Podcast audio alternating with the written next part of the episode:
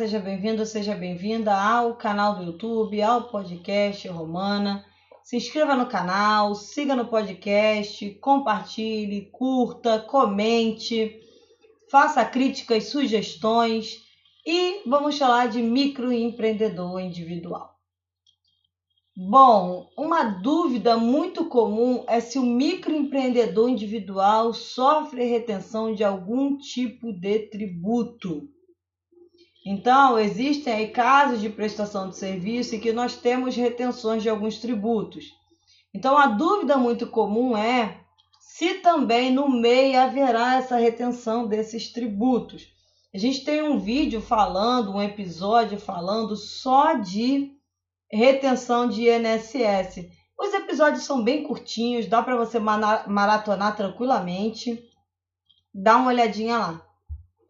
É, falando de retenção, é, não vai ter retenção de imposto de renda é, sobre serviços prestados para pessoas jurídicas. Essa retenção pode acontecer é, em quem está no lucro presumido, no lucro real, mas não vai acontecer em quem para quem está no, no MEI.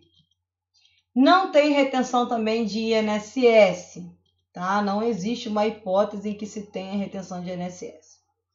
Não tem retenção de PIS, COFINS e contribuição social sobre serviço prestado à pessoa jurídica. Não vai ter, por mais que você emita nota para a pessoa jurídica, não cabe retenção. Por quê?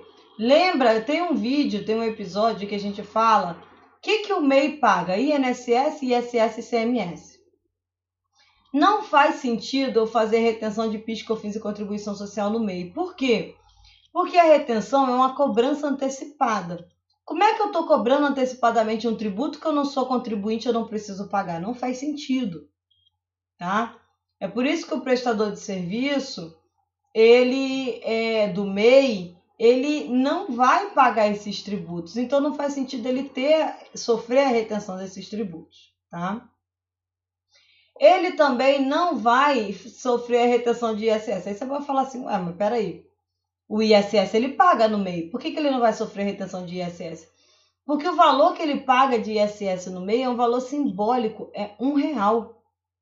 Imagina se eu fizer uma retenção de 5% do valor do serviço prestado Vou levar quanto tempo compensando isso da minha guia do MEI? Porque a guia do MEI é um real.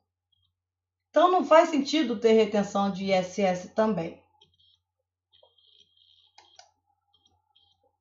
É, o MEI não retém ICMS do comprador, tá? Ele não é substituto tributário, ele não retém o ICMS do comprador. E é, tem que olhar aí se tem isenções específicas no seu estado, no seu município, em se tratando de ICMS e ISS para o MEI, tá? Algumas questões aí de, de retenção, de fornecedores, você tem que dar uma olhada aí que, que o seu município diz a respeito, o que, que o seu estado diz a respeito. E o MEI também não contribui com o sistema S, tá? e ele não contribui aí com o sindicato, o sindical patronal, não contribui aí com as demais contribuições instituídas pela União. Então, o INSS que ele vai descontar, que ele vai recolher, é o do funcionário. Tá? Ele não vai recolher o sistema S, que é SESC, SENAI, SESI, Salário Educação, não vai ter isso embutido na guia de quem é MEI. Então, são essas as é, isenções que o MEI possui e eu espero ter esclarecido a sua dúvida. Obrigada aí pelo seu interesse e até o próximo episódio.